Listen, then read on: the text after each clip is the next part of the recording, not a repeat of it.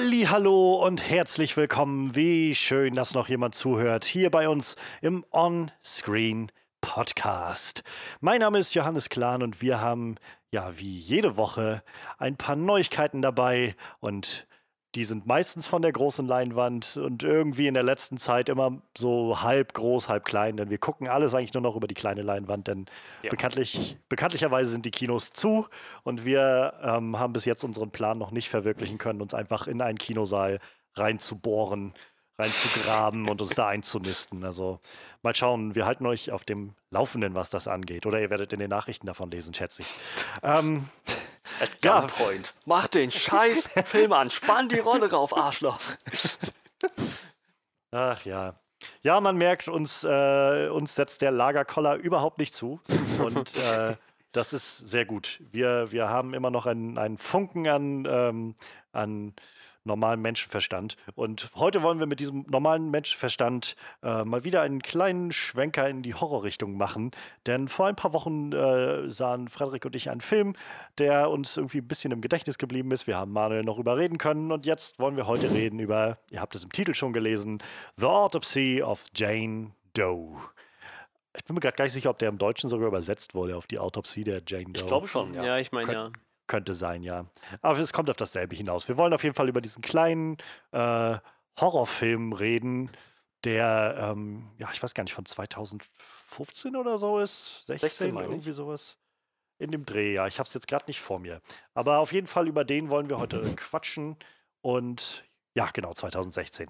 Und äh, wir haben auch noch ein paar kleine News, denn es gab so ein bisschen was Besprechenswertes. Jedenfalls äh, gab es äh, Redebedarf. Denn zum einen ähm, treibt das Star Wars-Universum in eine neue Richtung. Ähm, Gerade vor ein paar Tagen war der Star Wars Day, May the 4th.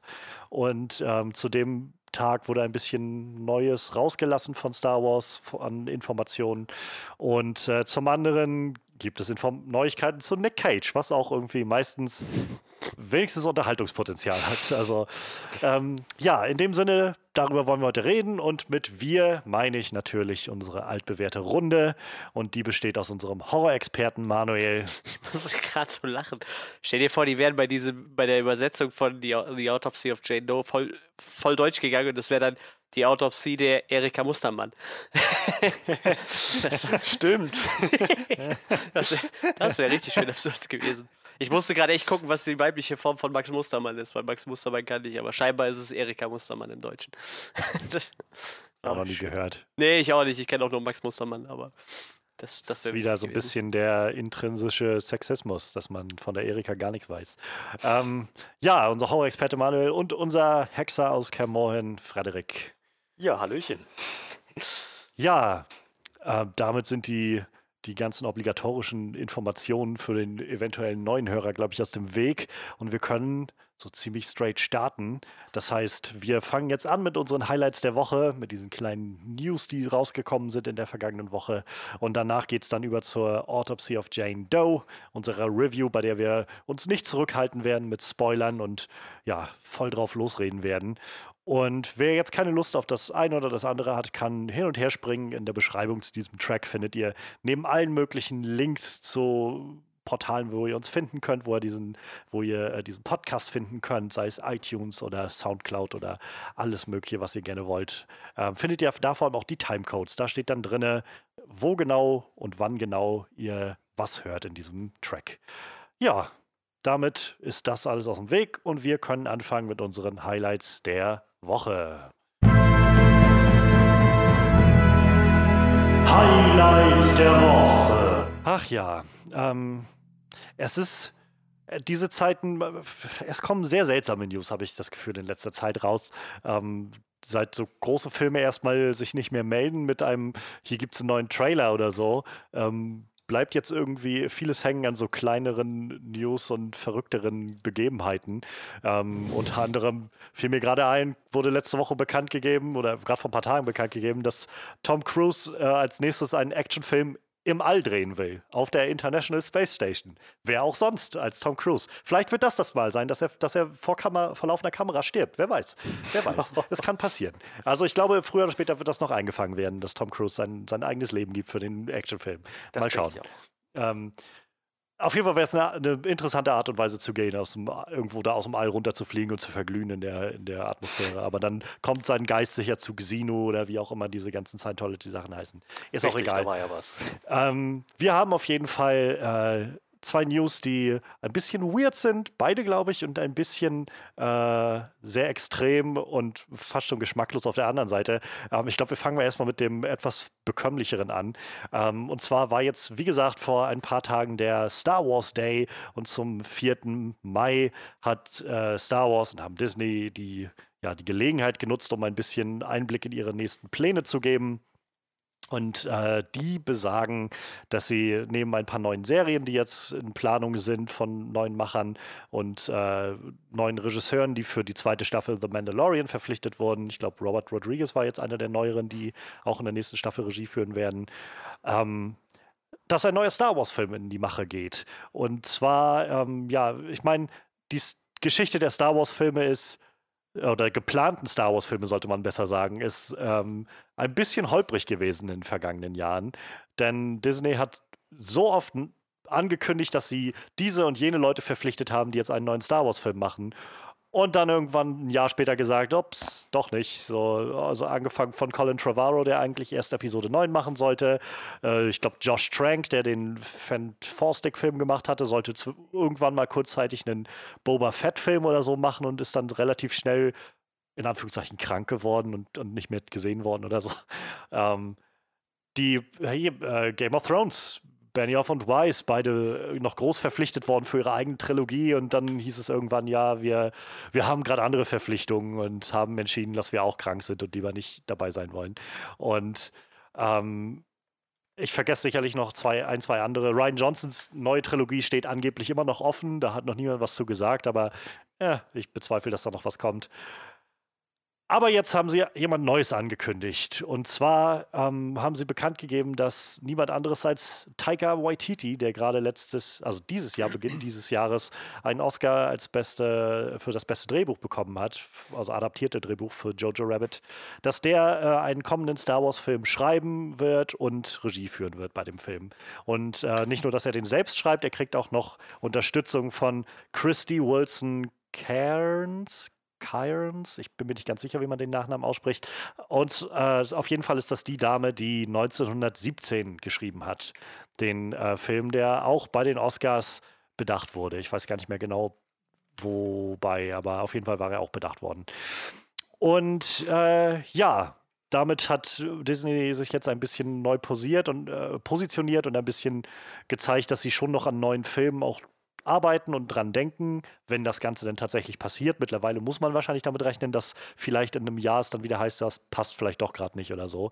Ähm, aber so generell ist, glaube ich, das Verhältnis, was Taika Waititi zu Disney hat, nicht so verkehrt. Ich glaube, bei Thor Ragnarok scheint er eine richtig gute Zeit gehabt zu haben und auch Thor 4 ist er jetzt ja gerade am Arbeiten dran und äh, wird dann als nächstes auch einen Star Wars-Film scheinbar hinterher machen.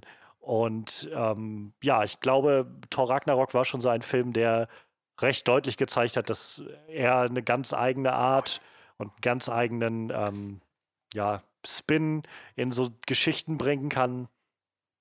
Thor war davor ja doch, naja, so ein bisschen sehr mh, hm, abgestanden schon fast. Ich glaube, Chris Hemsworth selbst hatte schon keine Lust mehr so wirklich auf die Rolle. Aber mit Thor Ragnarök ist so viel neue Energie und so neuer Style da reingeflossen und hat das Ganze so ein bisschen revitalisiert. Ähm, und ich, also ich glaube, der Figur hat es nur gut getan. Und für viele ist das so einer der auf jeden Fall besseren MCU-Filme. Und ähm, ich, ich glaube, wenn das Star Wars-Franchise eins gebrauchen kann in diesen Zeiten, ist es vielleicht ein bisschen Revitalisierung. Denn ähm, ja, mit Episode 9 endete alles doch eher mit so einem sehr großen, nassen Furz. Ähm, der am, am 4. Mai, äh, jetzt am Star Wars Day, haben sie sich auch dazu entsch entschlossen, den Film auch direkt auf Disney Plus hochzuladen und zu veröffentlichen. Und ähm, ja, also ich, ich war erstaunt, wie viele Leute in meiner Twitter-Bubble sofort irgendwie dann geschrieben haben, so vor allem, oh, endlich kann ich den Film nochmal gucken oder so und mich nochmal. Ich, vielleicht habe ich einfach so einen sehr seltsamen Disconnect mit so mit, mit einem großen Teil, ich weiß es nicht. Aber so generell, ich glaube, wirklich zufrieden. Mag sein, dass viele Leute vielleicht nicht so den Film äh, so viel Antipathie entgegenbringen wie ich oder wie wir vielleicht in diesem Podcast haben, aber ich glaube, so wirklich zufrieden sind nur die wenigsten damit gewesen. Mhm. Und ähm, Mit der Ja. ganzen Trilogie überhaupt.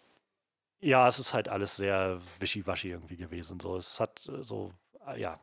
Ähm, es, es, es wird interessant, was sie dann als nächstes machen. Ihr Fokus liegt, glaube ich, jetzt erstmal auf den Serien. Sie haben mit Mandalorian eine Serie, die gerade recht gut ankommt bei vielen Leuten. Ähm, ich fand sie jetzt okay, aber ich fand, das war tatsächlich jetzt nicht so der Megabringer.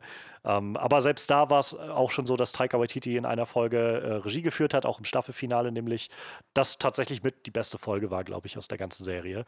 Und ich rate mal, dass er sich damit auch so ein bisschen vorgestellt hat, vielleicht so sein Resümee eingelegt hat, von wegen, ich kann auch Star Wars machen, guckt. Und ja, um, um das kurz zu halten, ähm, ich bin auf jeden Fall gespannt, was er macht. Ich mag den Mann sehr, ich mag seine Art und Weise, Filme zu schreiben und zu machen sehr, seinen Humor schätze ich sehr, aber gerade so Sachen wie Jojo Rabbit oder auch sein, aber auch eigentlich äh, Hunt for the Wilder People oder sein, sein ich glaube, einer mit seiner ersten Filme Boy, das ist mehr so ein, Anim äh, so ein, so ein Indie-Film noch, ähm, die schwanken doch eher so zwischen Humor und dieser eher emotionalen Ebene. Und ich glaube, der Mann kann auf jeden Fall sich so neuen Sachen annehmen. Und also es gab so ein bisschen den Aufschrei von einigen Leuten im Netz, als die Nachricht kam, so der, der ist viel zu lustig, der kann das doch nicht und so. Und ich glaube, der Mann weiß tatsächlich ganz gut, was er macht und kann so ein bisschen neue Energie da reinbringen. Und ähm, vielleicht, man muss ja nicht immer gleich eine neue Trilogie erzählen. Lass ihn einen einzelstehenden, interessanten, coolen Film machen. Wenn das toll funktioniert, kann man vielleicht noch mehr daraus machen, aber ein einzelner Film würde ja erstmal reichen.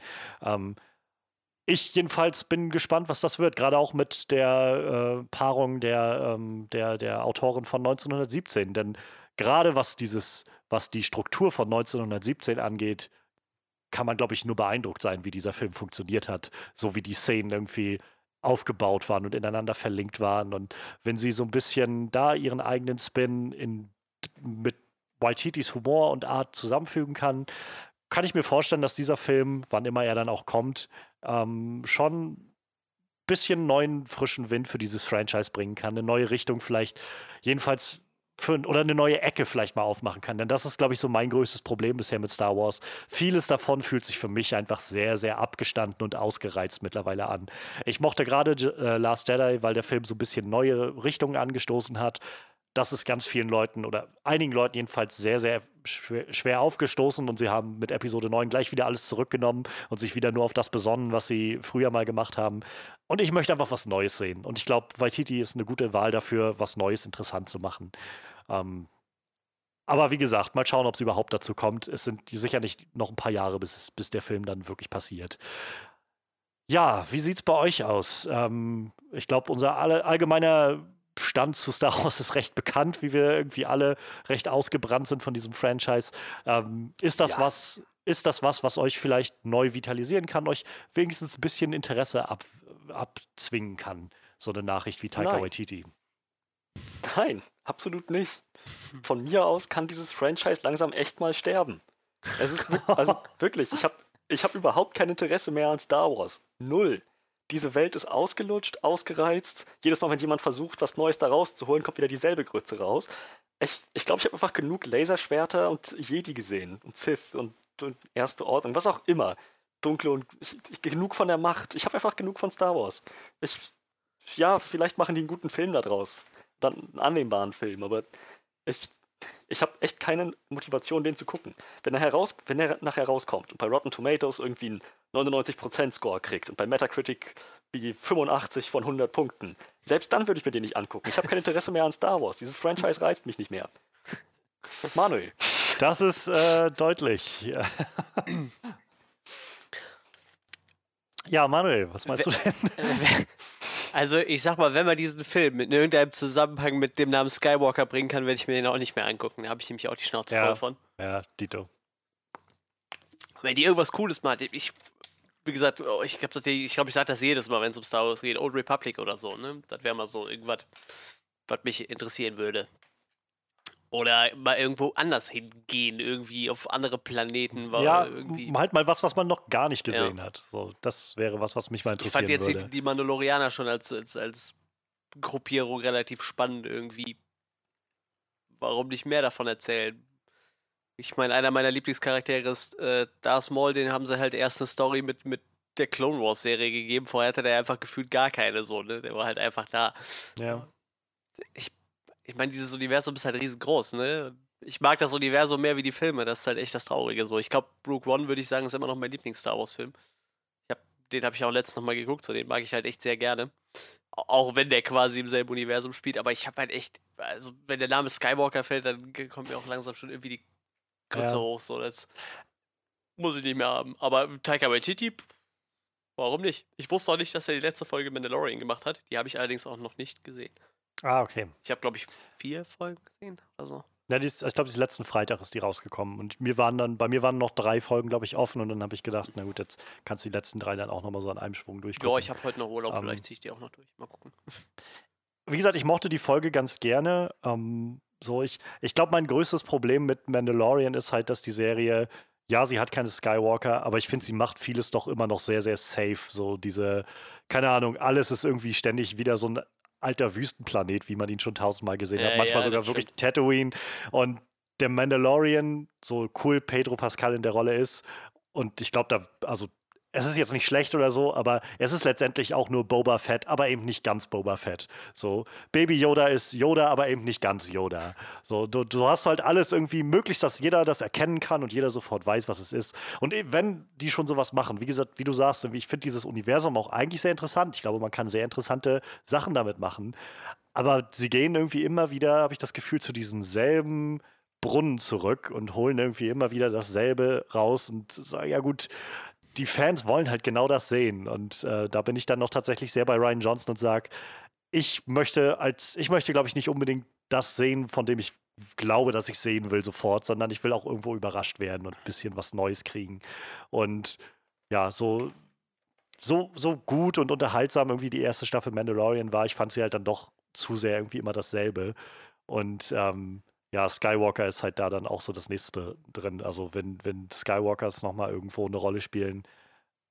Ja, das ist halt, Ja. wie gesagt, so eine, die ganze Zeitlinie ist ausgelutscht. Ne? Ich habe hier gerade, hatte bei dem Mandalorian-Artikel bei Wiki aufgemacht und da sind halt alle Star Wars-Produkte, die es bis jetzt gab, also an, an, an filmischen Sachen inklusive der ganzen animierten Serien aufgelistet.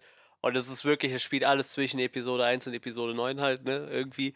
Alles, was Ja. es gibt, spielt irgendwo dazwischen. Das ist halt. Man braucht es halt nicht. Aber, also denke ich halt auch, aber ich finde es dann auch so krass, weil es gibt ganz offensichtlich so viele Fans, so viele so eingefleischte Fans, für die es einfach unmöglich ist, sich vorzustellen, dass das ohne Skywalkers funktioniert. So, das, für die ist halt Star Wars einfach das Ding von den Skywalkers, von Luke. Und wenn Luke nicht da drin ist, dann ist das kein wirklicher Skywalker-Film oder sowas. Und ich finde es auch immer wieder spannend, äh, keine Ahnung, gerade in den letzten Tagen, so mit dem Star Wars Day und so kam das wieder so ein bisschen hoch, wie viele Leute auf einmal anfangen, so, so die Prequels zu verklären und auf einmal anfangen mit so einem, ja, also die Prequels, so schlecht waren die ja gar nicht. Also, ne, da waren ja auch, also ich meine, man kann ja viel sich streiten, aber so, so, wenn wir mal ehrlich sind, waren die Prequels gar nicht so schlecht. So. Ich, ich glaube, ihr habt die Prequels einfach schon ewig nicht mehr gesehen, Leute. D diese Dialoge sind so beschissen. Diese, dieses Acting ist so beschissen. Diese Welten sehen so unecht aus. Die Kämpfe sind alle, die Action, also General Grievous hat vier Schwerter gehabt. Es sieht alles aus wie eine PlayStation 2 Cut-Sequenz. Das bringt mir gar nichts.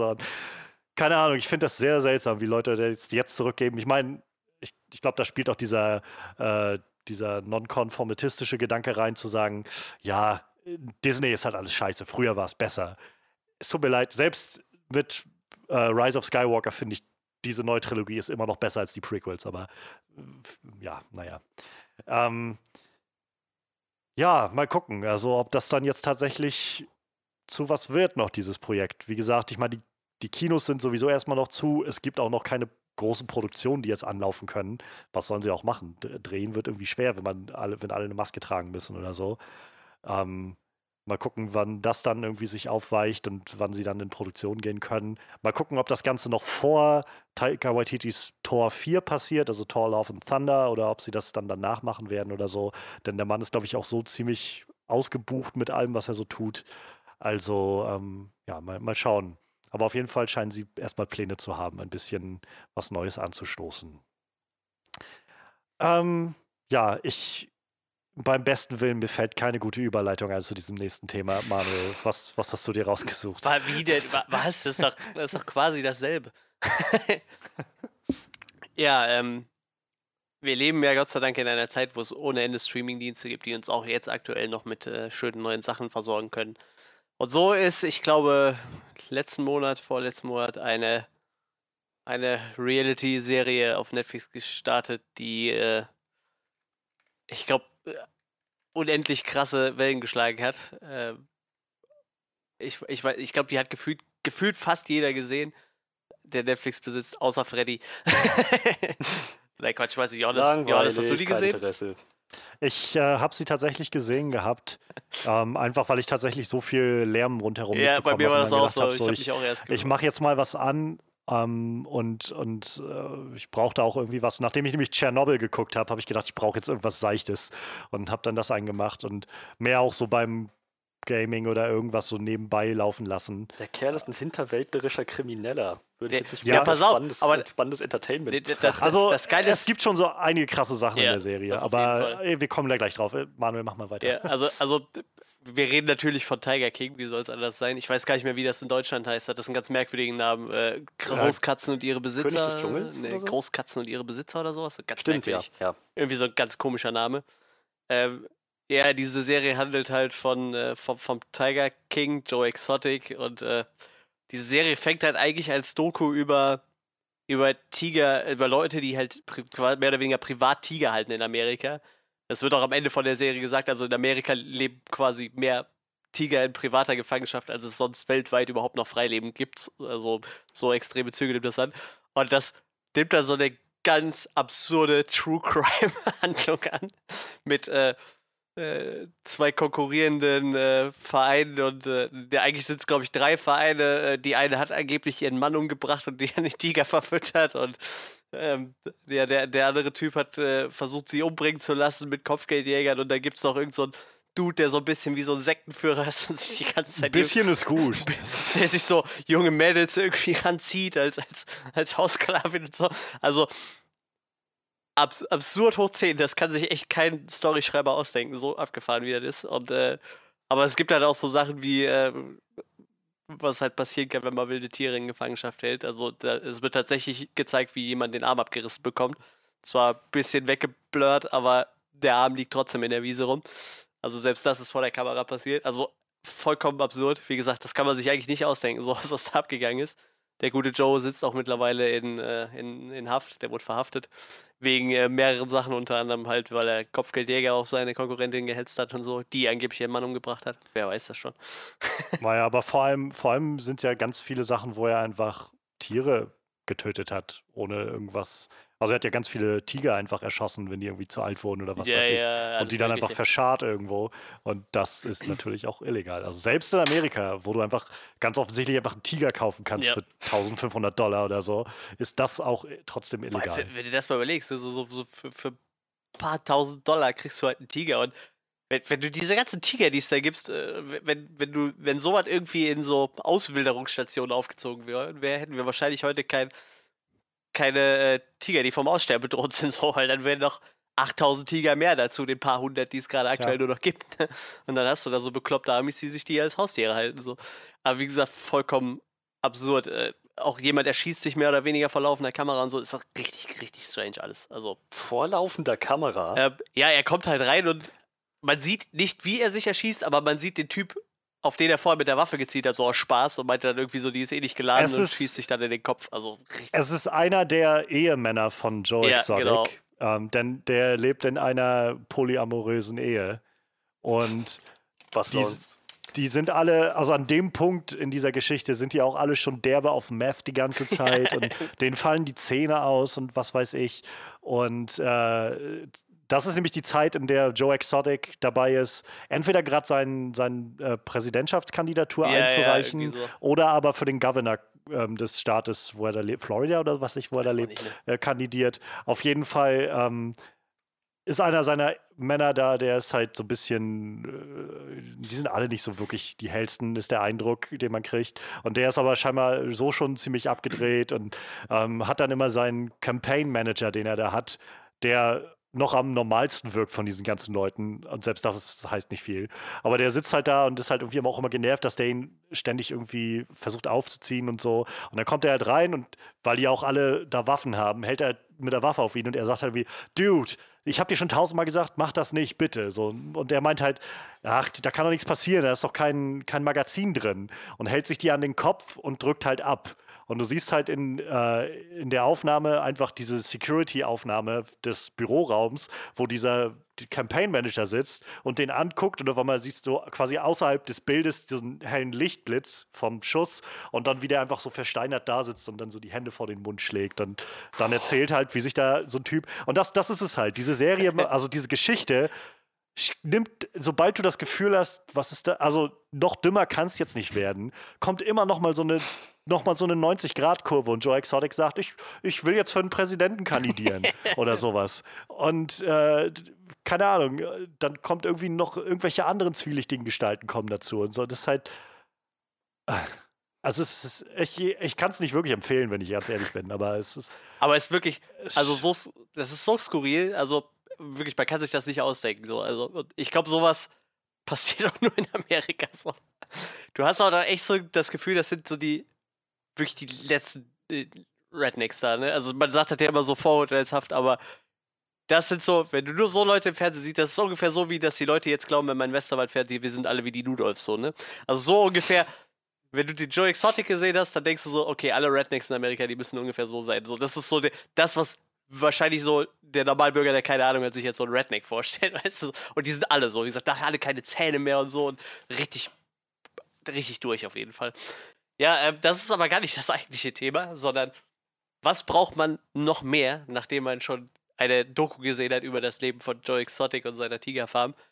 Natürlich, man muss dazu eine Serie drehen. Antidepressiva. Auch. Was noch? Eine Serie. Man braucht dazu eine Serie, die das Ganze nochmal aufrollt. Ich glaube auch von Netflix produziert. Dramaturgisiert dann, ja. ja. Also ich glaube, es gibt noch kein offiziell, ob es von Netflix ist, aber es wird wahrscheinlich darauf hinauslaufen. Ja, das denke ich mir auch. Ich glaube, die Serie ist halt so eingeschlagen, die, die äh, Doku. Ja, ähm, und natürlich ist die Frage, die wichtigste Frage überhaupt, wer, wer wird wohl Joe Exotic spielen? Da kann halt prinzipiell nur einer für in Frage kommen. Nicolas Cage. Wenn irgendeiner wirre Charaktere spielen kann, dann vermute ich Nicolas Cage. ja, und das ist jetzt nur auch Fakt. Also Nicolas Cage wird wohl in die, wird in die Rolle des Joe Exotics schlüpfen in einer geplanten Serienadaption von Großkatzen und ihre Raubtiere. Genau so heißt das. Großkatzen und ihre Raubtiere heißt sie im Deutschen. Und Tiger King im, im Englischen. Ich, da fällt dir eigentlich fast nichts zu ein.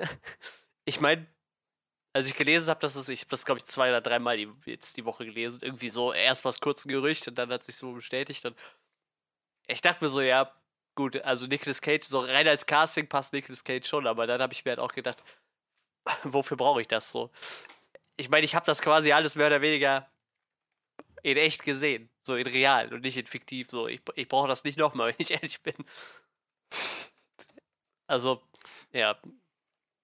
Auf jeden Fall, ja, wird es dazu eine Serie geben mit Nicolas Cage in der Hauptrolle. Jetzt kommt ihr. Also ich rate mal, äh, also ich glaube, ich, glaub, ich sage erstmal was, ich habe die Serie auch, auch, noch gesehen.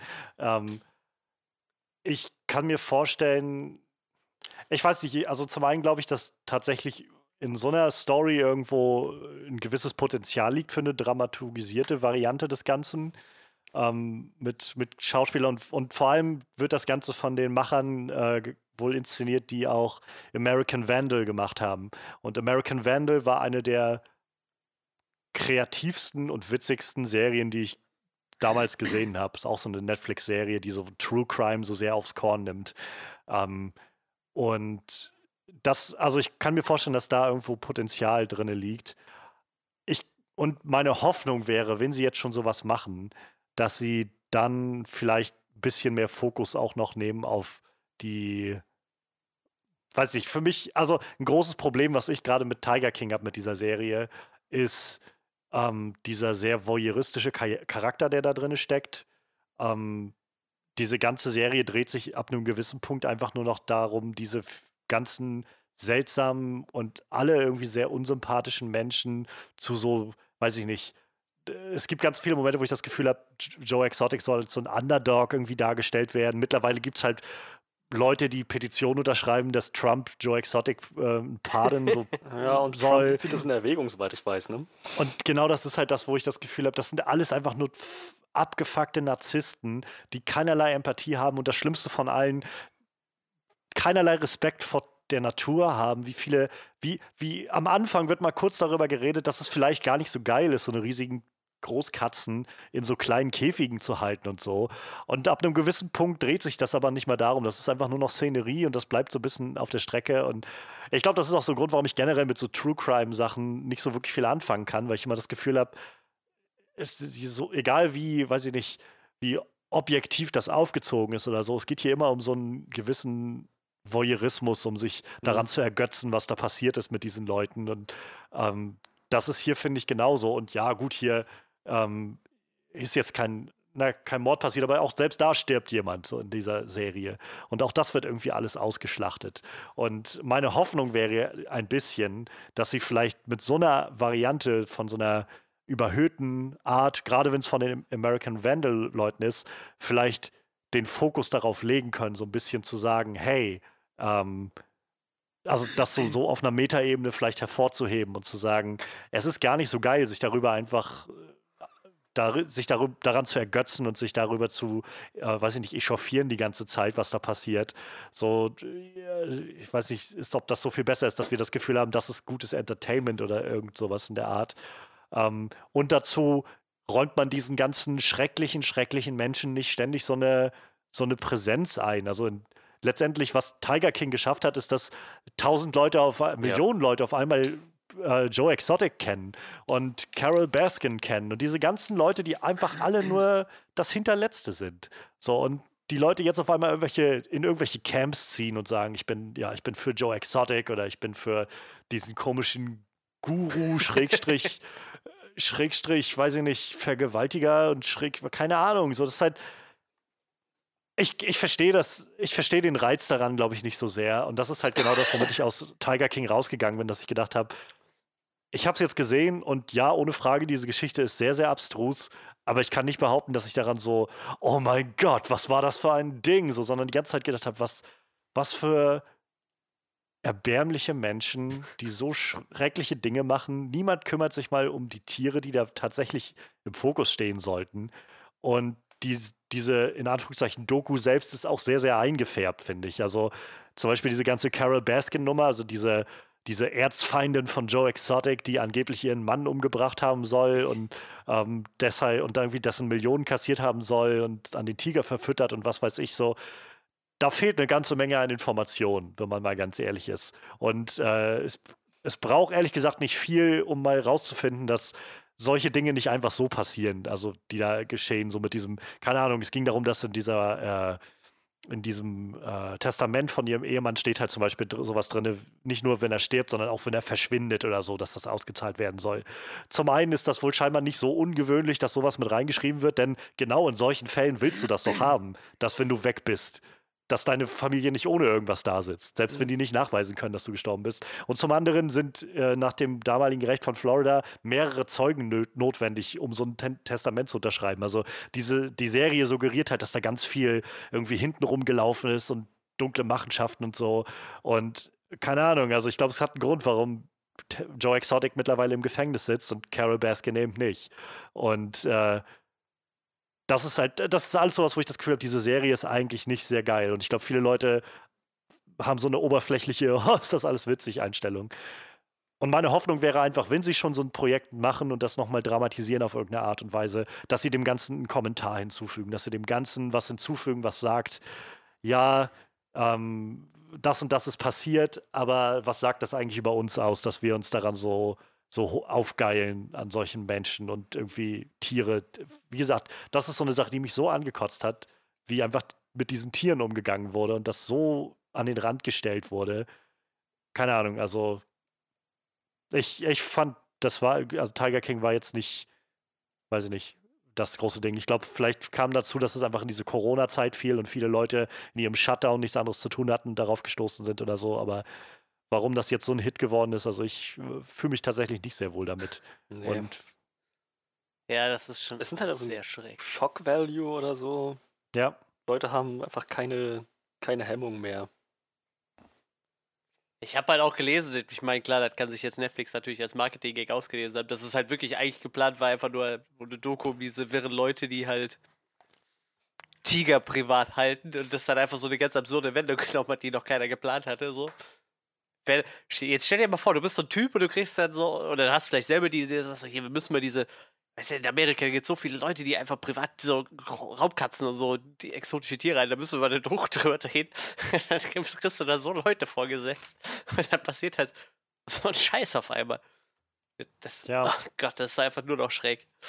Es ist einfach nur noch ich schräg. fand's, also was dann im Nachhinein nochmal so an die Oberfläche so ein bisschen kam, ist, dass ähm, Je, äh, ähm, ähm, na, John Oliver von Last Week Tonight, dass die äh, schon vor, naja, ich glaube 2016 muss das gewesen sein, ähm, schon ersten, das erste Mal auf Joe Exotic gestoßen sind, wo er nämlich seine Präsidentschaftskampagne Stimmt, ja. Ich erinnere mich äh, auch die Folge. laufen ließ und dann haben sie da nämlich diesen kleinen Clip eingespielt, wo er irgendwie meinte, I'm, I'm gay, I'm broke as shit und irgendwie Mhm. mit seinen Tigern da umherrennt und sie meinten, okay, ja, das sind also die Leute, die, die äh, sich auch noch bewerben, so in der Art. Ähm, ja, keine Ahnung. Also, ja, ich weiß nicht. Ich habe, glaube ich, einfach so mit True Crime generell so ein bisschen meine, meine innermoralischen Probleme und ich glaube, das fiel so genau in diese Richtung, wo ich gedacht habe, was, äh, was soll das irgendwie? So, die- Diesen Leuten wird gerade so viel Raum gegeben, den sie absolut nicht verdient haben. Wird übrigens eine Serie fürs Fernsehen und die wird von Imagine und CBS produziert. Ah, okay. Habe gelesen. Ja, wie gesagt, auf jeden Fall, ich glaube, das ist echt so das Wirste, was ich seit langem gesehen habe. Und äh, ja, wir, wir schauen mal, was sich da mit dieser Serie gibt. Es ist auf jeden Fall einfach zu, zu schräg. Es ist wirklich einfach zu schräg. Ja, also es passt auf jeden Fall weirderweise sehr gut in das Jahr 2020 bisher. Ähm, ist das, mal, mal gucken, was der Mai jetzt bringt. Ich bin gespannt. Ähm, nachdem das Pentagon letzte Woche ein paar UFO-Videos rausgegeben hat und meinte, wir haben keine Ahnung, was das ist. Vielleicht habt ihr eine Idee. Also, wir mal ja. schauen. Das, Ja. das hilft ganz bestimmt bei der US-amerikanischen Bevölkerung. Die sind nicht anfällig für Verschwörungstheorien oder so. ne? Ach nein. Aber kei überhaupt keine Sorge, nicht. ich lese hier in Deutschland auch immer mehr. Es wird immer absurder. So. Du kannst Facebook kannst du einfach bald wegschmeißen. So. ne? Oh ja. Brauchst du gar nicht mehr aufmachen. Das ist fast nur noch. Tut mir leid, dass ich das jetzt sagen muss, aber fast nur noch Spinner unterwegs. Also ich weiß, meine Schwester, also ich bin ganz Welt nur noch irgendwie auf Facebook unterwegs und äh, meine Schwester ist äh, nach irgendwie aus irgendwelchen Gründen immer noch in so ein, zwei Katzengruppen drin von so anderen Katzenbesitzern. Aus und selbst, irgendwelchen Gründen? Hey, ja, ja, es ist trotzdem immer noch Facebook. Also und ich, ich wollte halt, ich glaube, wo ich jetzt hin will, erklärt, warum ich das gesagt habe, denn selbst in dieser Gruppe ist es dazu, geht es irgendwie dazu über, dass unter jedem zweiten Post, der losgeht mit jemand postet einfach ein Bild von einer Katze, sofort eine Diskussion darüber ausbricht, warum, äh, weiß ich nicht, Mitte Mai das Internet in Deutschland abgestellt werden wird von der Schattenregierung und so weiter. Ja. Also selbst in solchen Sachen, so selbst in unverfänglichen ähm, Posts von was weiß ich, von Katzen, wirst du dem nicht mehr entgehen können auf Facebook. Es ist einfach, ja. Es ist krass. Also Facebook, äh, ich weiß nicht, ob die immer noch so Marktführer oder irgendwas sind, welchen Wert die so mittlerweile haben oder nicht.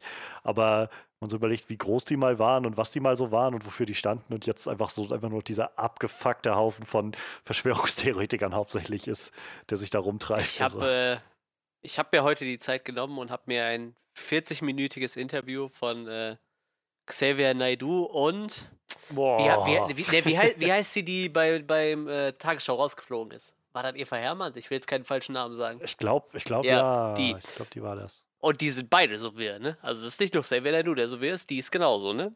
Und wie die sich einfach 45 Minuten oder 40 Minuten darüber unterhalten, wie äh, hier alles manipuliert wird und äh, dass hier bald irgendwie alles äh, der Regierung um die Ohren fliegt und wer alles aufgedeckt und äh, Kindesentführung und so. Also richtig schräg. 40 Minuten lang und die sind beide vollkommen todernst dabei, so, ne? Ich warte die ganze Zeit darauf, wenn du das guckst, dass irgendeiner mal irgendwie so sich so das Lachen verkneifen muss oder so, aber die ziehen das stark durch, ne? Und glauben die Scheiße. Da, da gehst du kaputt.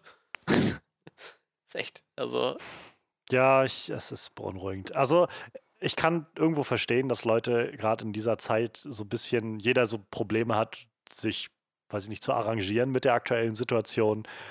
Aber die Menge an Leuten, die gerade dazu übergeht, weil sie nicht protestierend rauszurennen, weil sie das Gefühl haben, auf einmal leben sie in der Diktatur und äh, zu Zeiten von der Pandemie glauben sie müssen zusammen für die Freiheit tanzen draußen auf, weiß ich nicht, dann, dann denke ich mir auch so, vielleicht haben wir auch einfach alle nicht verdient, noch hier zu sein. Vielleicht ist es das einfach, ist das jetzt einfach das Ende, so, keine Ahnung. Es war, es, es musste irgendwann kommen und 2020 wird es dann bringen, wer weiß. Ja, genau die richtige Stimmung, um äh, in einen Horrorfilm überzugehen, würde ich Ich sagen. finde, es ist nicht die schlechteste Stimmung, um in einen Horrorfilm überzugehen. ja, Horrorfilme haben nämlich auch so eine, so eine Tendenz, nihilistisch zu enden. das ist wahr.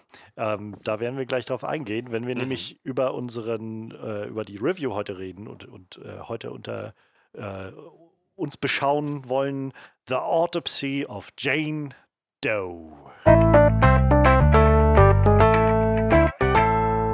Oder war es nicht auf A Jane Doe? Einer Jane Doe?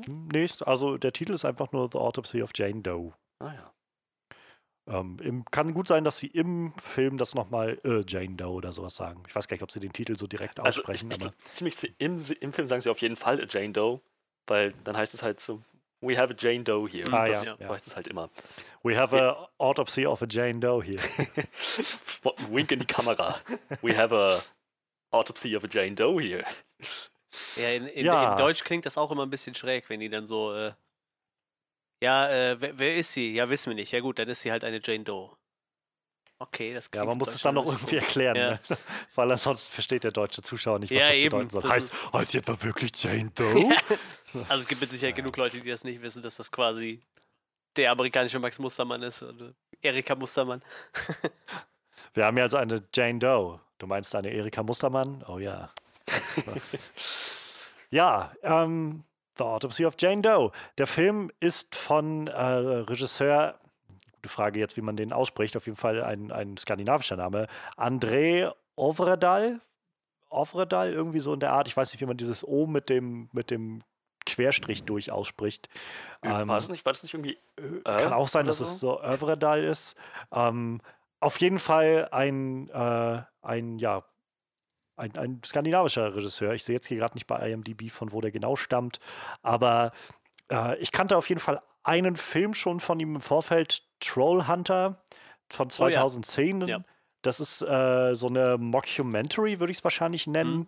Ähm, auch so wandelt irgendwo so zwischen Comedy und Horror, so Mhm. irgendwo in dem Dreh und nimmt so dieses Found-Footage-Video so ein bisschen auf den Arm und macht damit was Interessantes von so einer Gruppe von Studenten, glaube ich, die loszieht mit so einem Trolljäger und dann rennen die da durch, ich weiß gar nicht, Norwegen oder so, Ja, ja, irgendwo Norwegen, durch ja. die durch die Wildnis und äh, versuchen halt Videos und, und Aufnahmen zu machen von Trollen, die da halt unterwegs Ich sind. fand den vor allem echt unterhaltsam. So, der war, der Ja. war nett. Der war wirklich nett. Auch mit den Trollen so, Das das, war- war cool.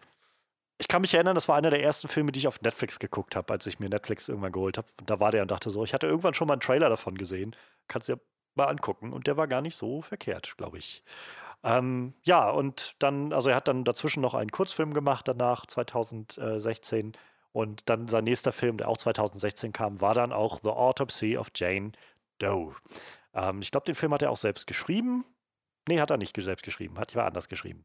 Ähm, auf jeden Fall hat er Regie geführt und in den Hauptrollen haben wir zwei doch recht bekannte Schauspieler, glaube ich, Brian Cox und äh, Ema- Emil, Emil Hirsch. Ähm, beide, ja, sind, sind glaube ich, keine A-Stars und nicht die größten Sternchen, aber beide trifft man immer mal wieder irgendwo an. Ähm, Gerade Brian Cox ist auch jemand, der schon eine recht lange Karriere hinter sich hat. Ähm, ich erinnere mich immer gerne daran zurück, dass er den Striker, Striker, ja, gespielt ja. hat in X-Men 2. Da war der sehr, sehr furchteinflößend. Ähm, und Agamemnon hat er gespielt in Troja. Und äh, ja, E-Mail Hirsch, also ich, seit ich Into the Wild gesehen habe, habe ich so einen ganz großen Softspot für den und freue mich immer, wenn ich den irgendwo sehe. Und habe eigentlich immer wieder das Gefühl, man sieht den viel zu selten. Der hat eigentlich viel mehr verdient noch und viel mehr Sachen aufzutauchen. Ja, ähm, das ist so das, das Setup irgendwie des, des Ganzen. So ein Horrorfilm, auch mehr so ein Kammerspiel. Das Ganze spielt fast ausschließlich alles in einer so einer kleinen Einrichtung, so einem Keller, wo sie äh, die Autopsie veranstalten. Und äh, ja, ich weiß, ich habe den Film das erste Mal vor zwei Jahren oder so gesehen, als der bei, äh, bei Sky gelandet ist. Und äh, hatte irgendwie tatsächlich auch mehr durch die Schauspieler, weil ich ähm, Emal Hirsch, wie gesagt, sehr gerne habe und Brian Cox erkannt habe, so gedacht, auch der Film ist nicht sehr lang, so irgendwie 90, bisschen über 90 Minuten. Schmeiße den nochmal an, kannst du mal gucken. Und ich war sehr positiv überrascht, so wie gut er für mich funktioniert hat. Aber ich hatte halt kaum Erwartungen. Das ist irgendwie immer sehr schön. Ähm, und als wir ihn jetzt quasi dann das zweite Mal gesehen haben, oder ich ihn das zweite Mal gesehen habe, ähm, dann als wir Netflix-Party gemacht haben, habe ich äh, mich, also war ich gespannt, wie er so mit dem zweiten Auge rüberkommt und er hat immer noch sehr gut für mich funktioniert. Und ich war vor allem auch sehr gespannt, wie der so aufgenommen wird. Ähm, deshalb frage ich mal direkt bei Freddy nach, wie äh, waren denn deine Vorstellungen zu dem Film und äh, was hast du denn so daraus mitnehmen können? Ich, ähm, ich hatte ehrlich gesagt überhaupt keine Erwartungen, bis ich halt so diesen, also, also wirklich alles, was ich davon gesehen habe, war kein Trailer, kein Plakat, keine Zusammenfassung, nicht mal irgendwie vom Hören sagen. Ich habe einfach nur bei Netflix geguckt, was gerade für Filme da sind. Ähm, weil, weil das war ja das war bei uns im Rahmen einer Netflix-Party. Und dann dachte ich, oh, was haben wir denn hier? Autopsie der Jane Doe. Einfach mal drüber gehavert mit dem Cursor und dann halt diesen kurzen Clip von Netflix ge gezeigt bekommen. Alles, was ich mir danach zusammenreimen konnte, war, hm, das scheint irgendwie so ein, so ein, so ein spannendes Krimi-Drama zu sein, so ein Who Done It oder so. Das, naja, ich meine, das bietet sich doch vielleicht an und Bruce Bolton von Game of Thrones ist dabei. Also, warum, warum nicht? Und ähm, das war meine Erwartung. Ein, ein Krimi-Drama, ein, ein Who Done It-Ding. Äh, so, was, was man sich halt mal abends antun kann. Interessant, irgendwo spannend und, und dann ist auch wieder gut. Umso mehr hat mich halt dieser Film, je weiter er fortgeschritten ist, immer und immer mehr so ja, in seinen Bann gezogen und aus der Bahn geschmissen. Und ich, also ich, ich habe halt diesen, diesen ganzen Effekt, den der Film wahrscheinlich auch erzielen wollte, so den Zuschauer immer und immer mehr in diese absurde Richtung, in dieses weirde, dieses weird wieder Bizarro World irgendwie reinzuziehen, das hat bei mir voll gefruchtet, weil ich halt immer und immer weiter immer noch erwartet habe, okay, aber das ist doch kein Horrorfilm. Aber okay, es ist ah, doch immer noch kein okay. Horrorfilm, oder? Oder? Und dann irgendwann so, okay, alles klar, hier, hier passiert gerade richtig weirder Scheiß. So ein bisschen also diese, diese Form von, von Denial, so von Verleugnung eingenommen, die wahrscheinlich die Charaktere selbst haben. Dieses so, okay, es gibt hier irgendeine rationale Erklärung dafür, was hier gerade mhm. passiert, oder? Ja, aber das äh, also bietet sich bei dem Film tatsächlich auch an. Der, ähm, der lädt dazu ein. Das glaube ich, also ich glaube, bis zur Hälfte des Films nachher dauert es, bis man so wirklich die ersten hin, also so erste Mal das wirklich das Gefühl hat, okay, jetzt langsam gibt es hier kein, keine Erklärung mehr dafür, so glaube ich. Ähm, Manuel, wie sieht es denn bei dir aus? Wie war denn dein, was hast du denn daraus mitgenommen letztendlich aus dem Film? Ach so, äh, das, das war ein richtig, richtig guter Horrorfilm.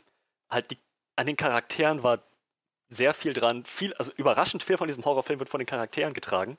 Und das hat am Ende auch den entsprechend ziemlich starken Effekt. Es gibt viele Szenen, an die ich mich weiterhin erinnert habe und ähm, an, an, die ich mich immer noch sehr gut erinnern kann. Also ja, das ist, den würde ich hundertprozentig weiterempfehlen. Nice. Manuel, wie sieht es bei dir aus? Wann hast du denn The Autopsy of Jane Doe das erste Mal geguckt und wie bist du rangegangen? Ich habe den irgendwann schon mal gesehen bei einem Kumpel als der Sky hatte. Nicht Sky Ticket, so dieses normales alte, das ursprüngliche Sky, so mit dem Receiver und so. Da haben wir den einfach laufen lassen nebenbei, weil da waren immer so ein paar Szenen, wo ich sagte, die kennst du, so die Szene mit der Fliege zum Beispiel, die aus ihrer Nase kommt und so. Ich wusste doch, wie der irgendwas sich bewegt in ihrer Nase, wo ich sagen, pass auf, da kommt gleich eine Fliege raus und so. Und auch so die Szene mit der Katze und so. Da, also ein paar Sachen, da konnte ich mich einfach noch dran erinnern. Ähm, wie gesagt, ist aber auch schon ein paar Jährchen her. Ich weiß nicht, wahrscheinlich dann 17, 18 rum, denke ich ich hatte nicht mehr so viel auf dem Schirm, ja, und äh, jetzt war er nur auf Netflix und ich habe da jetzt nicht so die großen Erwartungen gehabt. Ich äh, habe halt auch echt schon genug Horrorfilme gesehen, dass, dass ich mir dann irgendwie denke, so, boah, da kommt jetzt bestimmt irgendwas, was mich äh, total wegflasht. Ähm, und äh, ja, habe mir den dann einfach heute, heute Morgen habe ich mir den nochmal reingezogen dann und äh, also ist halt tatsächlich so, dass der auch das Genre nicht neu erfindet, aber ich glaube, dieses Setting und die Charaktere und, und was Johannes schon, was du schon meintest mit diesem, äh, das bisschen aufgebaut ist wie ein Kammerspiel, da gibt ihm dann schon so, ein, so eine Note, die halt dann doch nicht so alltäglich ist im Horror, ne? Wie gesagt, so ein paar von den Schock-Elementen und so, das ist halt alles nicht so neu, aber der Film wird halt gut von den Charakteren getragen, so und ich, ich mochte den ganz gerne. Ich mag den eigentlich ganz gerne. Ka kann man empfehlen, Das, ja. Das ist doch schon mal eine gute äh, Voraussetzung. Dann schauen wir doch jetzt mal direkt rein, was uns denn gefallen hat an dem Film. Und wie gesagt, wir werden jetzt so full Spoiler on äh, nichts Ja. zurückhalten. Ja, und gerade bei dem Film würde ich sagen, wenn ihr ihn noch nicht gesehen habt, dann tut euch diesen Podcast bitte noch nicht an. Ich glaube, er ist auch noch auf Netflix. So, Ja, ihr, ihr gewinnt viel, wenn ihr euch jetzt nicht von uns spoilern lasst. Ja, bei dem Film auf jeden Fall. Das stimmt. Ja wer möchte gerne was reinwerfen? Äh, Was- ich habe es schon mal angeschnitten. Ähm, die Charaktere tragen ziemlich viel in dem Film. Und halt gerade so im ersten Akt, äh, wo ich mir selber noch nicht bewusst war, dass das ein Horrorfilm sein wird, man kriegt, kriegt man auch einfach nicht den, den Eindruck, dass es ein Horrorfilm sein wird. Es gibt ja noch diesen kleinen Subplot mit der Freundin von, wie hieß, Hm. der, wie hieß der Sohn? Ähm, gute Frage, wie der hieß. Äh, er hieß Austin. Austin. Mit, mit seiner Freundin und wie sie zu diesen ganzen Leichen steht. Ähm, dann äh, die Dynamik zwischen ihm und seinem Vater, der Polizist, der sie da auch schon kennt, so dieses ganze Kleinstadt-Feeling. Und äh, der, der Film nimmt sich halt Zeit, irgendwie so eine gewisse Normalität dazu establishen, zu etablieren. Und das, sehr viel davon läuft einfach über die Charaktere. Das sind sehr natürliche Dialoge, natürliche Interaktionen. Ich habe denen das abgekauft. Das war einfach eine sehr, sehr gut geschriebene Charakterinteraktion.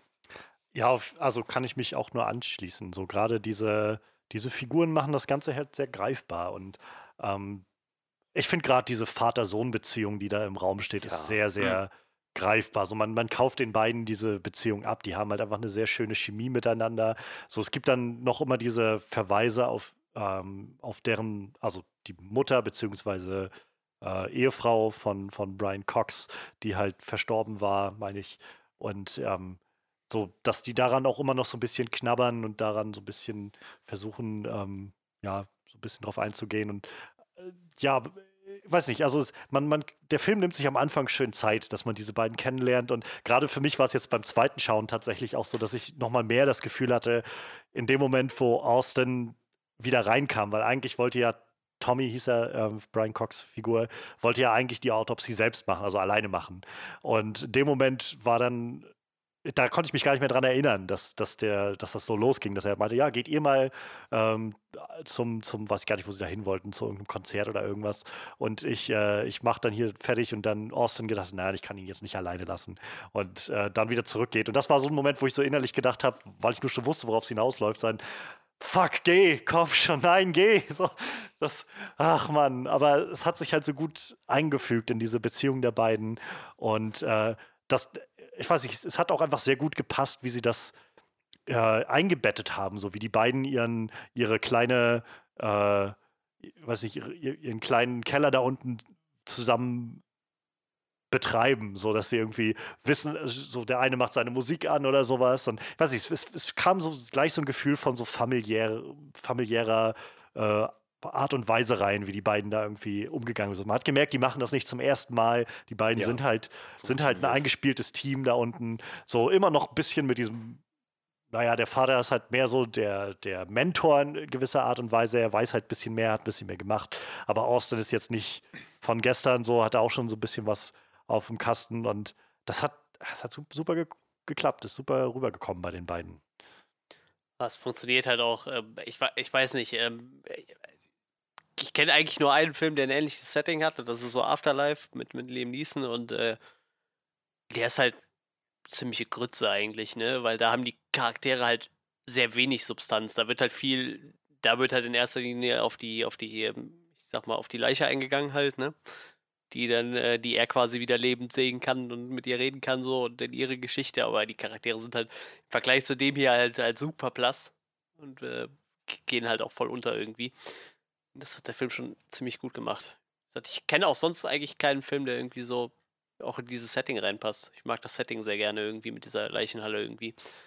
Ich wollte es gerade sagen, ähm, man könnte fast behaupten, dieser Film hätte noch einen dritten Hauptcharakter.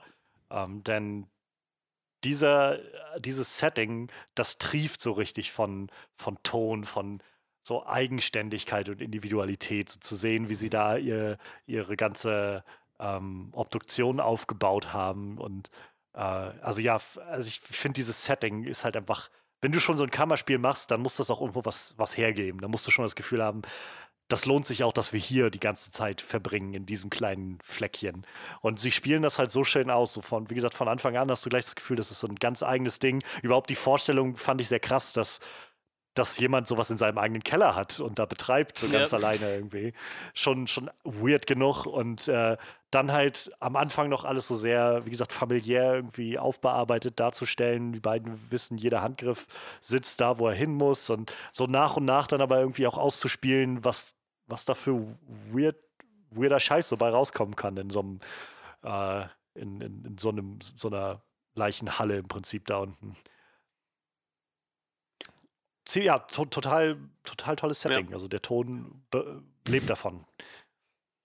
Es Ist aber auch total lustig, wenn du jetzt die Schauspielerin bist, die die Jane Doe gespielt hat, so, weil. äh, Also, sie ist auf jeden Fall so Ja. unbekannt, dass sie nicht mal irgendwie einen Wiki-Artikel hat und. Äh, ja, was hast du denn so schauspielerisch gemacht? Jane Doe. Ich äh, lag halt so den ganzen Film tot irgendwo rum. das. Das habe ich mich auch gefragt. Das muss auch, auch geil sein. Liegst du einfach nur da die ganze Zeit, darfst nicht atmen oder so. Die soll halt das irgendwie stundenlang da auch gelegen haben, jeden Tag. Ja. Die Szenen. So. Und wahrscheinlich, na gut, es werden die wahrscheinlich eine Decke gegeben haben, aber trotzdem meistens nackt dann. Ja, ja. Ja, Je nachdem, wie warm das da am Set ist, wird das auch nicht so geil sein, glaube ich. Ja, das ist schon irgendwie. Äh, na, es gibt schon so echt absurde Filmrollen, glaube ich. Ich glaube, das gehört dazu. Naja, so viel hat sie noch nicht gemacht. Also bei IMDb steht, dass sie, also hat sie mittlerweile fünf Einträge von veröffentlichten Sachen. Das letzte war 2018 ein Film und für 2020 ist jetzt wohl gerade was fertig geworden und, ein, und danach steht noch irgendwas offen.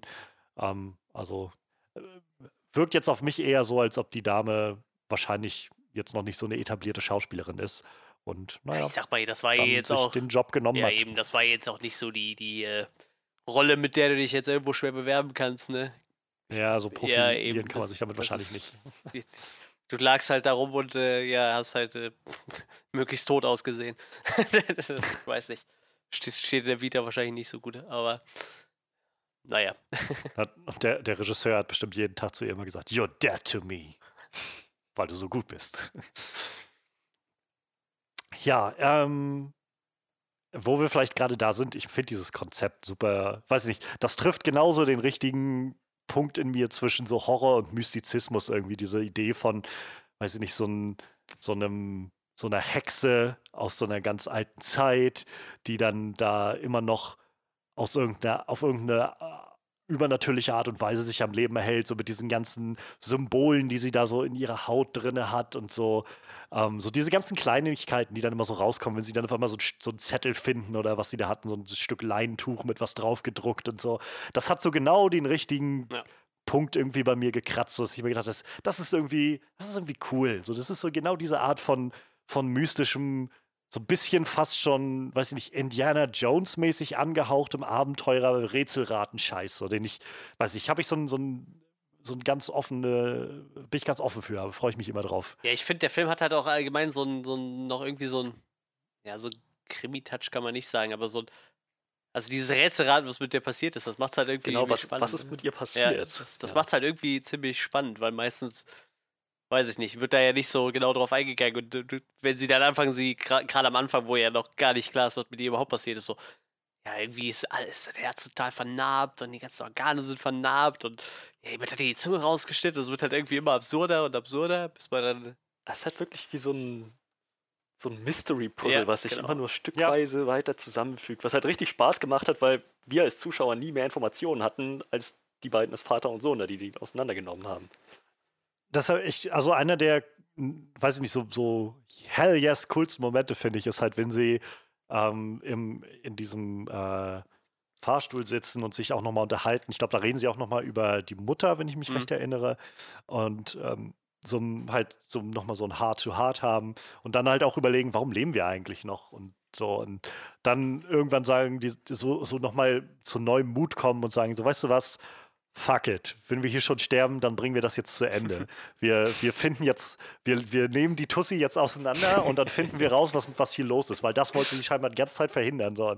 Das, keine Ahnung, ich finde, das hat so einen Hell-Yes-Moment irgendwie zu sehen, wie die, wie die sich, wie die sich erheben und so dann da reingehen und wieder an die Arbeit gehen, so weird gerade alles irgendwie ist und wieder versuchen, was rauszufinden und dann halt auch das Rätsel letztendlich oder eine mögliche Lösung des Rätsels irgendwie rausfinden.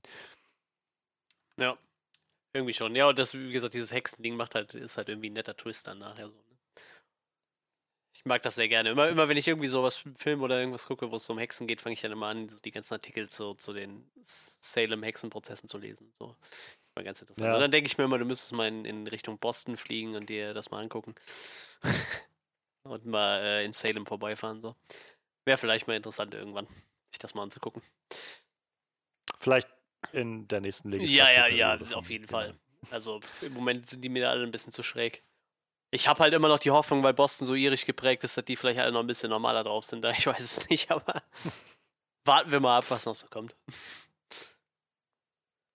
Wie fandet ihr denn die Scares? Die, die Schocker, die Horrormomente des Ganzen?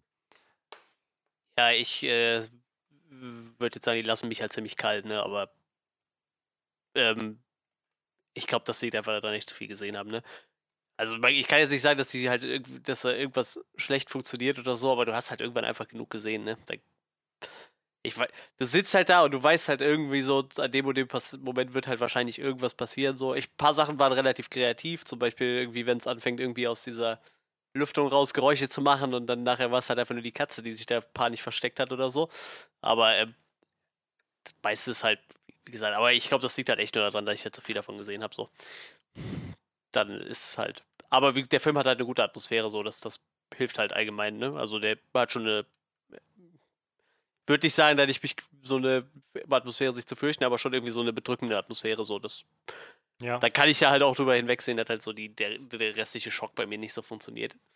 Da fand ich es schon ein bisschen ekliger, wie sie nachher die Kopfhaut abziehen und ans Gehirn zu kommen. So, das war irgendwie, das fand ich dann schon so prinzipiell was widerlich. Aber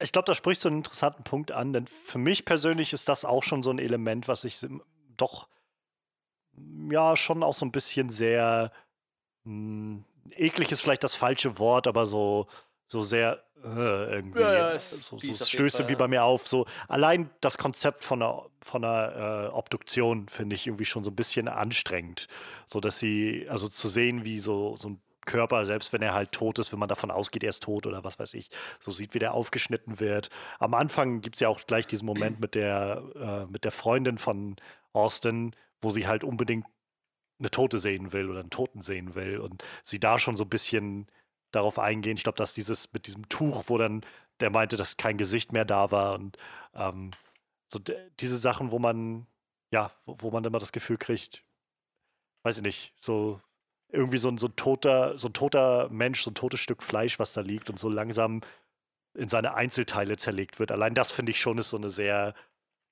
ja, so ein bisschen furchteinflößende Vorstellung. ja, ich, also, ich bin halt Ersthelfer bei uns, ne? Und da siehst du halt schon mal so kleinere, fiese Sachen irgendwie. Und, ähm, also ein Film macht mir dann halt gar nichts, ne? Also ist mir total egal, aber auch bei mir selber irgendwie, ich habe mich schon öfter relativ tief geschnitten, auch so, dass du irgendwie schon die Fettschicht sehen konntest und so, dass, wo du dir sicher was ist ein Knochen, das ist eine Fettschicht, also wirklich schon tief in die Finger geschnitten oder so. Habe ich kein Problem, aber bei anderen Leuten wird mir halt immer irgendwie ein bisschen komisch, und auch bei so kleinen Verletzungen. Also ich habe halt auch schon gesehen, wie sich jemand zwei Finger zerquetscht hat unter einer Presse so. Die sahen halt nicht so lecker aus, Oh. ne? Aber ähm, also es fühlt sich immer nicht so geil an, so sowas anzugucken. Ich meine, irgendwann kriegst du selber ein bisschen Adrenalin, dann ist dir das egal, dann kann ich da einen Verband rumwickeln oder so und den dann zum Arzt fahren, aber so im ersten Moment, wenn du das siehst, so bei anderen Leuten, ist es immer irgendwie komisch. Das kann ich mir vorstellen, ja. Das, ich, ich weiß nicht. Aber so in Filmen finde ich das. Also irgendwie klar, wenn jetzt, wenn ich mir vorstelle, da kriegt jemand gerade die Kopfhaut abgezogen, weil man an sein Gehirn will, ist das immer irgendwie ein bisschen eklig, aber andererseits nicht so krass finde ich es, wenn sich bei Saw einer den Arm absägt oder so. Das ist mir dann. Das ist dann schon wieder so übertrieben irgendwie und das, das ist dann nicht mehr so greifbar irgendwie, weißt du? Das ist nicht wie Ja. So bei einer Autopsie passiert das halt regelmäßig, ne? Auch, dass sie irgendwie den Magen aufschneiden und reinguckt, was er so gegessen hat und so. Das ist halt. Ich weiß nicht. Ich glaube, das wäre auch so ein Job, wo ich mich regelmäßig übergeben müsste, glaube ich. Ja, ja.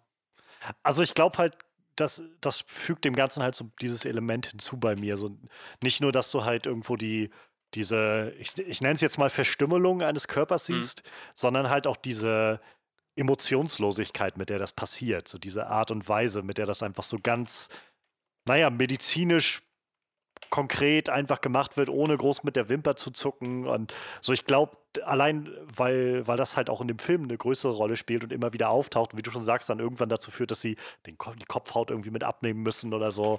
Äh, so, das, das führt, führt schon dazu, dass ich das Gefühl bekomme von so, weiß ich nicht, so ein sehr großes Unbehagen stellt sich da bei mir ein einfach. Mhm. Also da spielt wieder der Film einfach seine, seine Grundprämisse schon sehr, sehr creepy aus, finde ich. Und dazu halt dann das übernatürliche Element, was dann dazu kommt. Also, weiß nicht, äh, ich, ich weiß, ich finde gerade gar nicht so sehr die, die großen, sag ich mal, Jumpscare-Momente oder so creepy, sondern, sondern so diese kleinen Momente, wie du hast schon angesprochen, wenn auf einmal eine Fliege bei der aus der mhm. Nase mhm. rauskommt oder sowas. Das sind so Momente, wo ich das Gefühl habe, what the fuck? So, das ist. Uh. Oder halt, ja, das Ganze mit dem Geräuschen aus dem Lüftungsschacht und naja, der Auflösung dann, dass das die irgendwie äh, schwer verletzte Katze ist, die da unterwegs ist oder sowas. Und so all diese Sachen, wo ich irgendwie das Gefühl bekomme von, oh, nee, es ist, Leute, also man, man als Zuschauer weiß ja dann auch irgendwo, dass da was äh, hintersteckt und so und denkst immer nur so, haut doch einfach ab, solange ihr noch könnt und so. aber das ist halt irgendwie das Beste, also was, wie der Film das irgendwie am besten ausspielt, finde ich, dass man nämlich dieses Gefühl bekommt von, ähm, diese Leute, also so wie wir es bei, bei Midsommar auch schon mal angesprochen hatten, so dieser Punkt von, äh, wenn du als Zuschauer immer denkst, so an der Stelle sollt ihr einfach alle abhauen. Aber der Film das ganz gut umgehen kann, sodass du nicht das Gefühl bekommst von, die sind einfach nur zu dumm oder so, das nicht zu checken, sondern, naja, was, was, die haben irgendwie auch schon genug gesehen und gehört und deine erste Assoziation wäre auch nicht, dass hier irgendwie gerade Hexerei am Werk ist, sondern eben, dass du die ganze Zeit versuchst, dir irgendwie zurechtzulegen, wie hier das irgendwie zu erklären ist, was hier gerade los ist. Und dann, dass du vielleicht einfach denkst, ja, ich habe gerade irgendwie mir einfach ein bisschen was eingebildet oder was weiß ich. Ja, das. Weiß ich nicht, hat für mich gut funktioniert, so um das, äh, das zu schlucken. Und immer mehr so diese, diese, diese, weiß ich nicht, das Unabwendbare so ak zu akzeptieren, was da auf sie zukommt und trotzdem das Ganze so damit fiebern zu können. Ich muss auch sagen, es gibt ja echt so Leute, die sind ja so also für diesen Horrorfilm, äh, für die muss ein Horrorfilm halt immer Jumpscares haben, so. Ähm, also ich, ich weiß nicht, ich gucke seit locker 15 Jahren Horrorfilme und irgendwann, klar, wenn ich im Kino sitze, so vor der Leinwand und auf einmal dröhnt die Musik total laut und da ist irgendwas, zucke ich jedes Mal zusammen, aber das erzeugt halt irgendwann keinen Grusel mehr, sondern nur so ein, ja, bist halt mal zusammengezuckt, so, ne, aber das macht's halt nicht aus und ich glaube, das ist auch die Stärke von jetzt so aktuellen Horrorfilmen irgendwie, die bauen ja meistens über über Atmosphäre irgendwie den Horror auf und nicht über Jumpscares, ne? Also Jumpscares sind schon meiner Meinung nach relativ tot. Also es gibt's halt, klar gibt's das immer noch und dieses Genre wird auch immer wieder bedient, aber ich sag mal, alles, was an Horrorfilmen gerade relativ weit oben ist, ist halt darum, weil es halt neue Wege geht, ne? Wir hatten ja letzten Mids ja. Midsommer besprochen. Da, da war das ja, finde ich, ganz krass irgendwie. So, der, der Film hatte ja keine, keine Jumpscares, so klassische, aber du siehst halt wie jemand auf eine Klippe zugeht und runterspringt. Und du weißt ja, der geht jetzt dahin und wahrscheinlich springt er runter. Und es ist halt trotzdem irgendwie beklemmt und bedrückend so und, und, und, unangenehm. So ein Horrorfilm muss halt unangenehm sein irgendwie, ne? Sonst, das macht's, glaube ich, aus. Ja. Ich habe auch viel lieber mittlerweile Filme, wo du, also ich gucke ja gerne schon so, so Geistersachen oder so. Ich mag ja immer noch diese Conjuring-Filme und so. Wenn du quasi irgendwie so den Geist in der dunklen Ecke siehst und der kommt einfach langsam auf dich zu, finde ich das zum Beispiel wesentlich verstörender und gruseliger wie als wenn der auf einmal vor deinem Gesicht steht so und die Musik einfach nur ganz laut dröhnt und dann zuckst du halt einmal zusammen und dann ist die Szene halt meist auch schon zu Ende. Ne? Ja. Das ist halt irgendwie so der große Unterschied und ich bin halt echt froh drum, dass halt viele gerade irgendwie versuchen, einen anderen Weg zu gehen. So. Das ist halt irgendwie ganz nett. Und wie gesagt, hier der Film hat halt so seine kleinen Jumpscare-Momente, aber baut halt auch wesentlich mehr Atmosphäre auf so und lebt halt von was anderem. Ja, deutlich mehr. Also ähm, es ist halt alles so auf so einer kleinen Skala, habe ich das Gefühl, wie das passiert, aber macht es halt sehr, sehr gut. So, es ist, glaube ich, nicht der, es gibt nicht viel Grund, da noch viel an, an halt Jumpscares oder sowas mit reinzupacken, weil das irgendwie dem Ganzen wahrscheinlich auch mehr hinderlich wäre als alles andere.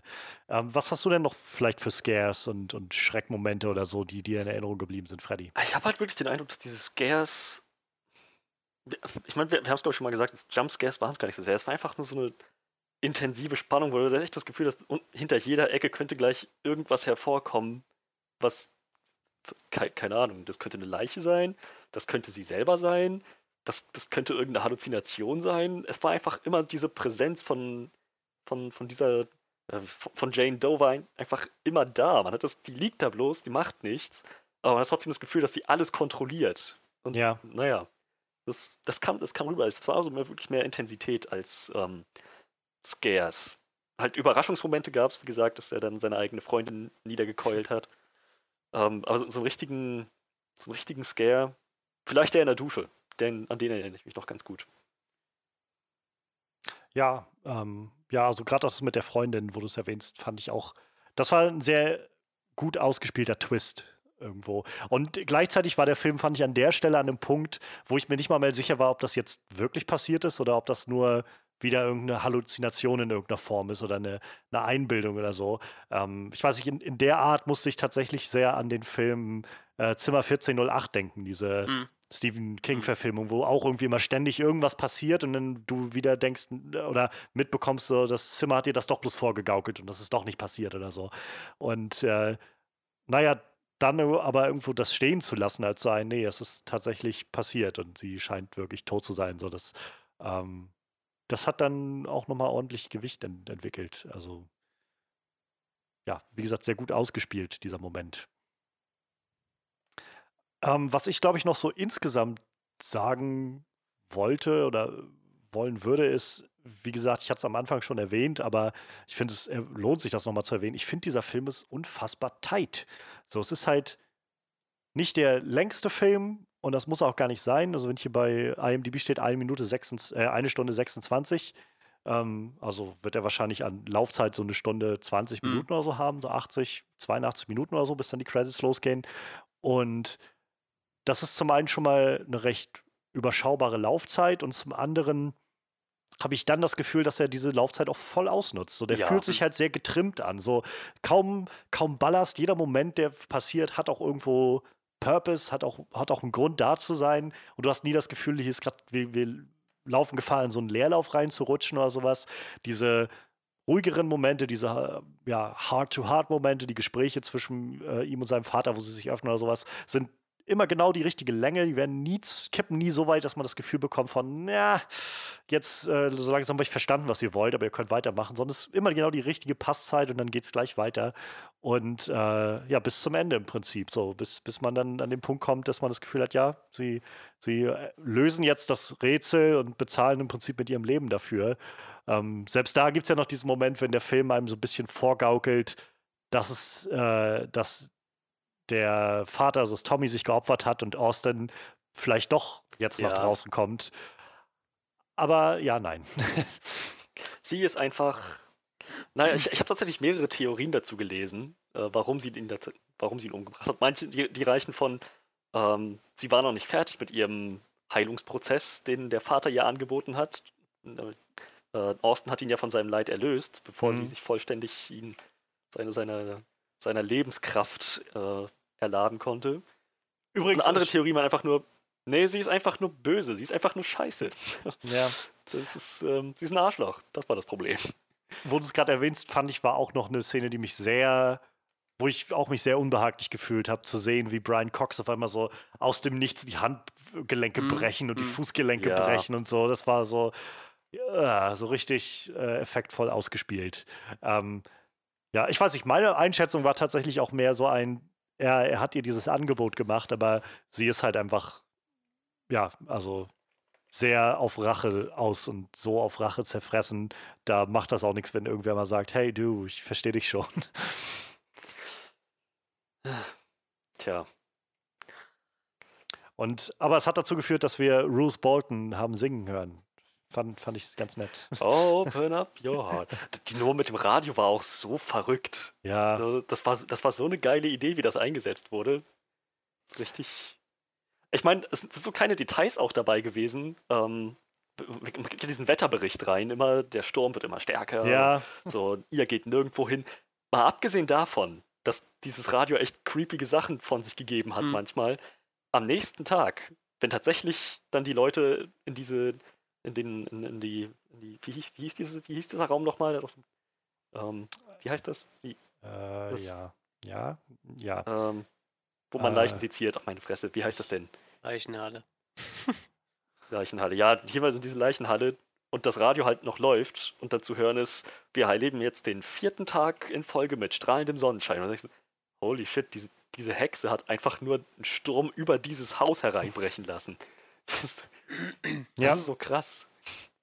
Ja, es ist halt. Es, man kriegt halt sehr schnell das Gefühl, so dass halt an dem Moment, wo dieses, wo diese, na, Leiche kann man ja nicht mal wirklich sagen, wo dieser Korpus bei denen auf dem Tisch gelandet ist, war im Prinzip alles schon Ja, in Sack und Tüten. So, da da gab es halt keinen Drumherum mehr.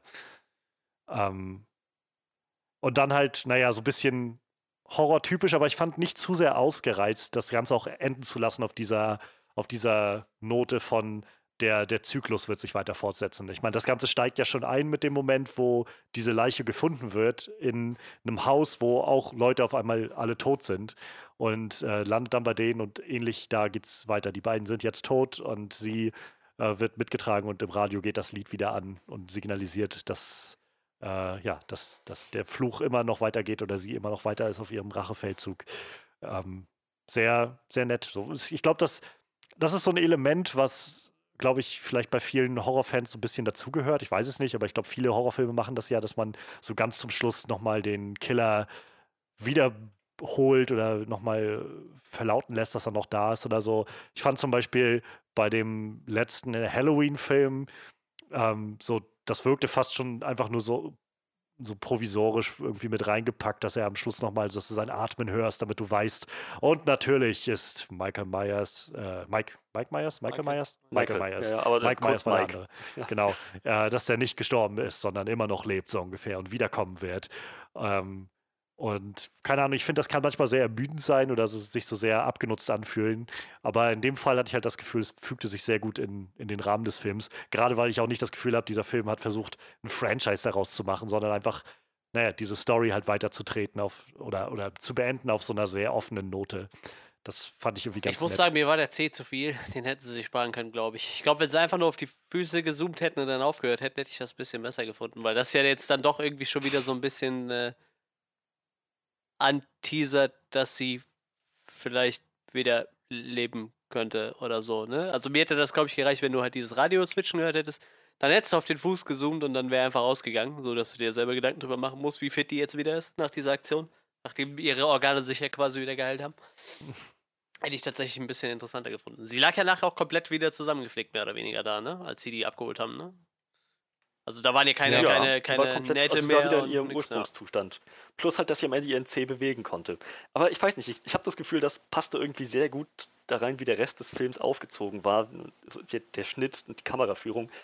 Man kriegt immer wieder diese Shots auf ihr Gesicht, wo man das Gefühl hat, Gleich das- blinzelt sie. Die. Jeden Moment blinzelt die oder macht den Mund auf oder, oder, Ja. oder, oder stöhnt oder so. Irgendwie, jetzt steht die gleich auf.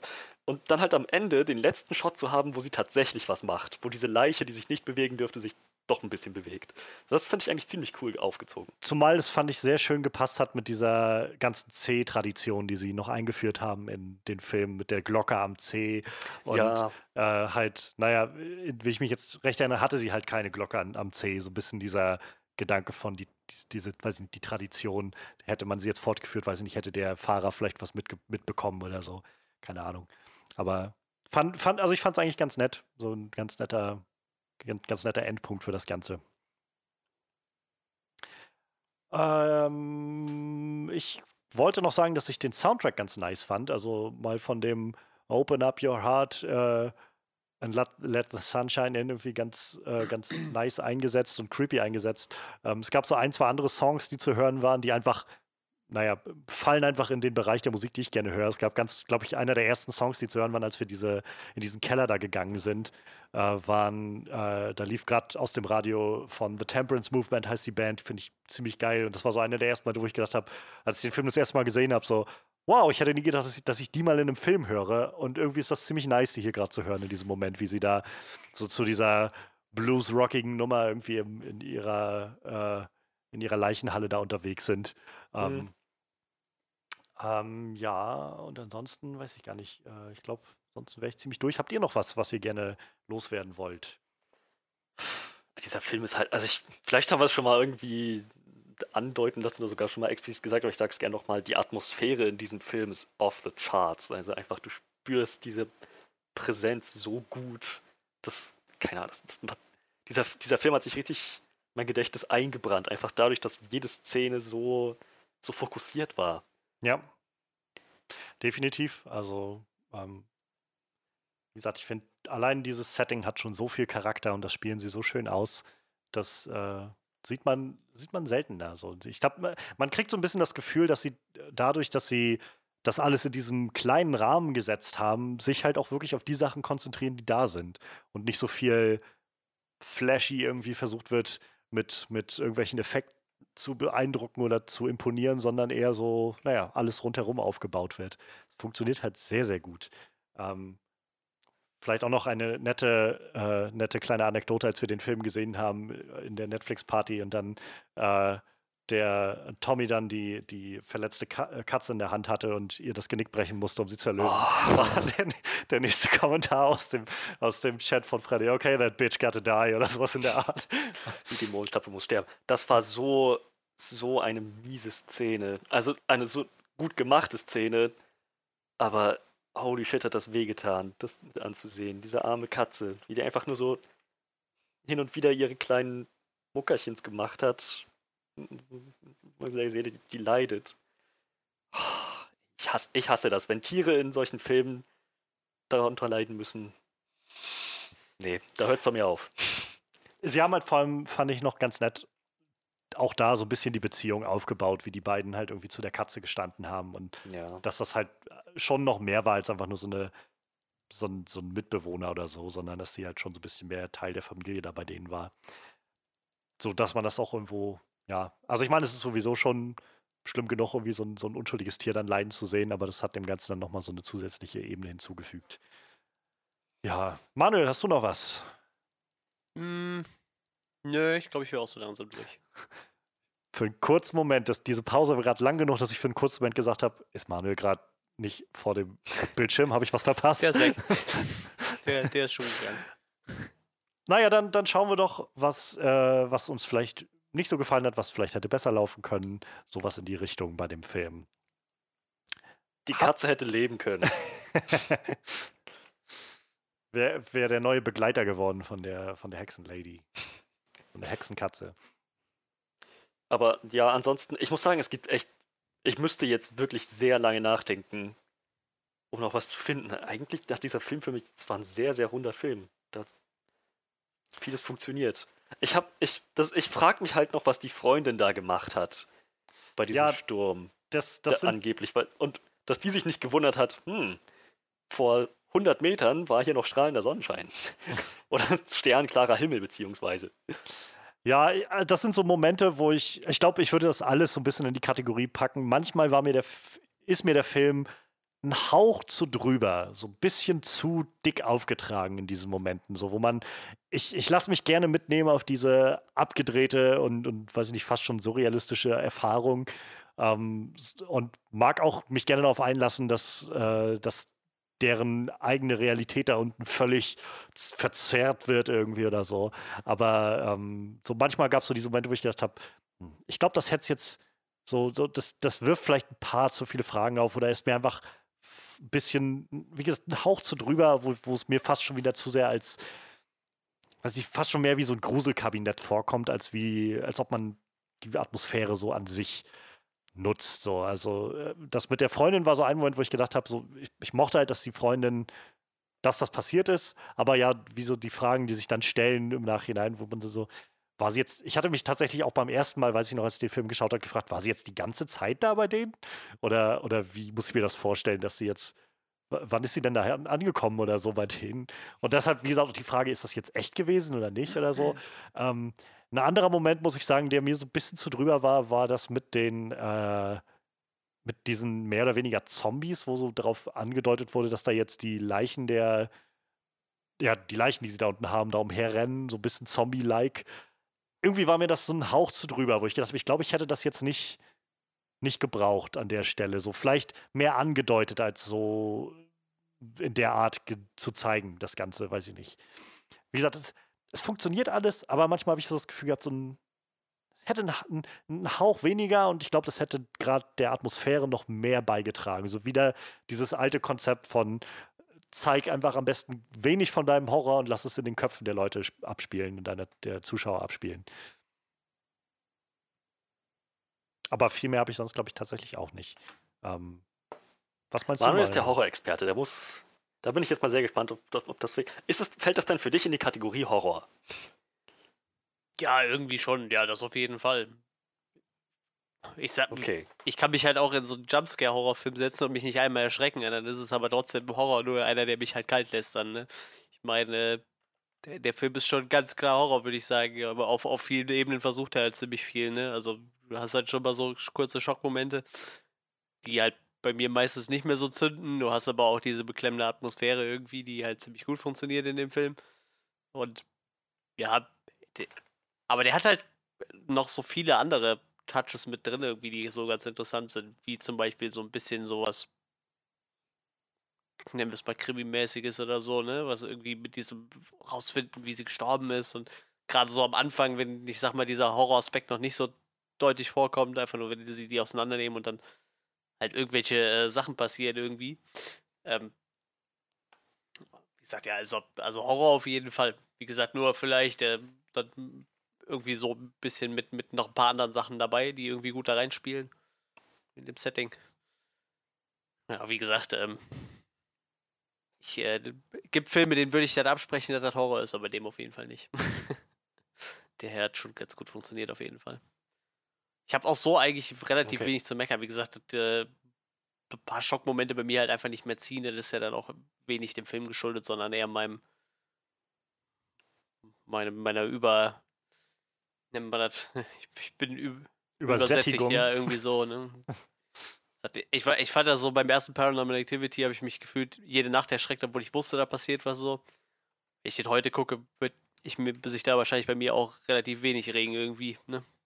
Vielleicht zuckst du das ein oder andere Mal noch zusammen, aber mittlerweile brauchst du es halt mehr wie äh, laute Geräusche und äh, irgendwie irgendwas Unerwartetes passiert für ein paar Sekunden, dass mich äh, das aus dem Sitz, Sitz abhebt, ne? Ja, gut. Aber ich glaube, auf der anderen Seite, vielleicht ist. Ich glaube, ein Film muss ja nicht zwa ähm, zwangsläufig ähm, immer, sag ich mal, die dich aufs Mark Nö. Damit er ein guter Horrorfilm eben, ist. So, ich glaube, man kann ja, selbst wenn man vielleicht schon so ab, abgestumpft ist, sag ich mal, auf, vielleicht auf einige Arten und Weisen, trotzdem noch erkennen, dass das gut gemacht ist, was da ist. Und eben Das- nicht ja, einen deshalb. vielleicht gleich auf, auf den Kern irgendwie erschüttert oder so. Eben, das denke ich auch. Also da gab es bei mir auf jeden Fall auch nichts zu meckern. Ich fand der Reiz, fand ich so, ich fand so die Freundin ein bisschen, weiß ich nicht, verschenkt, also dass die dann auf einmal wieder. Es hat- also mir, bei mir hat es wenig ausgelöst, dass er die auf einmal kalt gemacht hat, mehr oder weniger, ne? Das war. Ja. Es hat halt, so- also ich weiß, ich fand es schon, schon traurig, so, weil, auch weil sie diesen schönen Moment hinterher hatten. Aber es hat so ein bisschen diesen Beigeschmack von, ähm, ich glaube, in, in den Comics nennt man das Fridging, Fridging, ähm, weil, also ich meine, in den Comics basiert es darauf, dass in den äh, Green Lantern Comics irgendwann mal in den 90ern oder so gab es so eine Freundin von Hal Jordan oder so, die eingeführt wurde in einer Episode und oder in einem Comic, in einer Issue und am Ende dann er nach Hause kam und ihr Kopf in seinem Kühlschrank lag.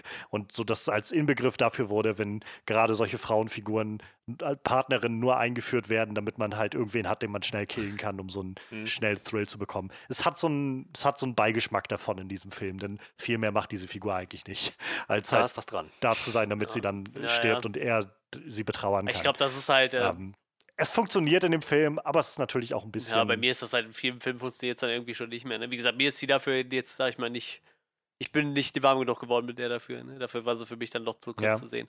Aber gut, wie gesagt, der Film ist halt relativ kurz und das kommt in den vielen anderen Fällen, glaube ich, zugute. Ich meine, du kannst halt auch einen Film äh, unnötig in die Länge stretchen, wenn es nicht sein muss. Ne? Deshalb war es vielleicht ganz okay für einen Film, der halt nur eine Stunde 20 lang ist, wenn man den Abspann abzieht. Ne? Dafür war es ja, Ja. dann sonst doch äh, schnell, gut, schnell wegguckbar irgendwie so. Ne? War schon nicht schlecht. ja, Wobei auf jeden ein Fall. bisschen, bisschen schade finde. Ich am Anfang ziehen sie das noch auf, so wie sie Ja. ähm, schon neugierig ist mit den Leichen und dann ähm, irgendwie doch vor den ganz harten Sachen ein bisschen zurückschreckt. Aber es wird nicht nochmal wirklich aufgegriffen. Ja, ich glaube, es diente dann mehr so als, als ähm, Exposition Machine, sodass man so ein bisschen da die Gelegenheit hat, auf natürliche Art und Weise was in den, so ein paar Infos in den Film einzubringen, die Figuren so ein bisschen kennenzulernen und so. Aber ja, also es war dann, es hat dann nicht mal einen neuen, einen kleinen Subplot irgendwie mit sich gebracht oder so. Ja. Ähm, ansonsten, also ich wüsste jetzt auch nicht noch, was ich noch groß sagen sollte. Ähm, so, ich, ich würde halt, glaube ich, sagen, die einfach ob der Größe des Films, so seiner, seiner eigenen. So, das ist so einfach so ein kleines, rundes Ding irgendwie. Die, ich ich glaube, die, die Decke des Ganzen ist jetzt nicht massiv hoch. So, das, das hat jetzt halt nicht das Poten für mich das Potenzial, so halt so frischen Wind oder sowas reinzubringen und weiß ich, wie jetzt so Midsommar war halt sowas, wo ich lange noch drüber nachgedacht habe oder so, wo ich gemerkt habe, wie mich das auf, auf längere Art noch irgendwie begleitet hat. Ähm, so, so, das hat jetzt der Film nicht gemacht. Ähm, aber ich glaube, was er macht, macht er halt eigentlich ganz gut. Ähm, dann weiß ich nicht, wenn ihr nichts mehr habt, können wir sonst ins Resümee geben, meiner, äh, meinetwegen. Ja, meinetwegen auch. Dann machen wir das doch mal. Dann schauen wir doch mal, was wir im Endeffekt so von dem Film mitnehmen, wie wir ihn beziffern wollen würden. Ähm, ich fange einfach mal an und ich sage mal, ähm, ja, also The Autopsy of Jane Doe ist meiner Meinung nach ein ziemlich rundes Ding. So ist halt ein sehr ich habe es gerade schon gesagt, so kleiner, kleiner Horrorfilm, nettes kleines Kammerspiel. Ich bin vor allem, wie gesagt, immer noch beeindruckt davon, wie tight dieser Film ist und äh, wie gut er seine Figuren ausspielt, um so eine schöne Atmosphäre zu erzeugen. Und ja, weiß ich nicht, ist so ein, so ein nettes, so ein netter kleiner Horrorhappen, habe ich das Gefühl. Den kann man mal so, so schauen. Man ist jetzt nicht da gleich an mega Franchise gekettet damit oder irgendwas. So es hört gut auf, finde ich, auf einer so einer gewissen, ja, Freddy hat es am Anfang gesagt, nihilistischen Note, die damit reinkommt. Ähm, keine Ahnung, also ich finde den, find den rund, so ein bisschen zu drüber manchmal, aber definitiv sehr unterhaltsam. Ähm, ich bin bei siebeneinhalb von zehn. Okay. Nur siebeneinhalb? Na gut. Also siebeneinhalb ist keine schlechte Wertung, finde ich. Nee, nee, nee. nee. Na gut. Ähm, wer, ja, mach wer ruhig. soll mach zuerst? ruhig. Du, bist schon, du bist schon dran. Okay. okay. Ähm, also ich kann es nochmal bestätigen, dass dieser Film war ein sehr, sehr rundes Produkt, getragen von wirklich nachvollziehbaren Charakteren und Dynamiken, super starke Atmosphäre, die ganze Mystery-Komponente wurde großartig ausgespielt. Dazu halt das Editing, wie alles. Es, es fügt sich einfach alles sehr, sehr gut zusammen in diesem Film. Ähm, wir haben, ja, im Detail sind wir schon im Laufe des Podcasts drauf eingegangen. So, kleinere Sachen mit der, mit der Freundin, äh, was die da eigentlich jetzt für einen Zweck erfüllen sollte, was die da genau zu suchen hatte während dieses Sturms, ob sie sich da nicht ein bisschen gefragt hat, was da los ist. Naja, so, so klein, das, das, die Freundin ist irgendwie, naja, so ent, entweder inhaltlich, thematisch ein bisschen problematisch oder halt sogar ein kleines Plothole, aber wirklich nicht besonders gravierend. Ansonsten war der Film wirklich mitnehmend und ähm, sehr immersiv. Also ich bin tatsächlich bei 9 von 10. Das freut mich. Manuel, wie sieht es bei dir aus? Ich bin gespannt tatsächlich, wie, was Manuel jetzt sagt zu dem Film. Ja, ähm, wie gesagt, ich habe den Film zwar irgendwann schon mal gesehen, konnte mich aber nicht mehr so wirklich daran erinnern. Ähm, ich habe heute Morgen echt anderthalb Stunden schon eine gute Zeit gehabt mit dem Film. Eine gute Zeit für, wie, wie man für einen Horrorfilm halt eine gute Zeit haben kann, so, ne? Beklemmende Stimmung, ähm, wie eine interessante Story und ja, halt getragen von, von zweieinhalb guten äh, Hauptcharakteren. Wenn man jetzt äh, Jane Doe mal als, als eigenständigen Charakter irgendwie so mitzählen kann. Ich meine, ihre Story war ja wahrscheinlich so fast schon das Interessanteste irgendwie und was, was halt ne, so den, den Horrorfaktor dann ausgemacht hat irgendwie. Ich, ich mochte diese Twists mit dem, mit dem Hexentum nachher, der dann rausgekommen ist, fand ich ganz nett. Ähm, wie gesagt, die Atmosphäre hat gestimmt. Äh, ich, ich, mochte diese Umgebung, dieses Setting, was wie gesagt noch nicht so ausgelutscht ist irgendwie und dadurch, dass es halt wie ein Kammerspiel wirkt, halt äh, hat es auch irgendwie was Neues. Ich glaube, das gibt es im Horror dann doch eher selten.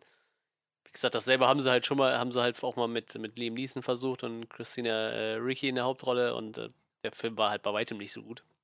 Der hieß, glaube ich, Afterlife, meine ich.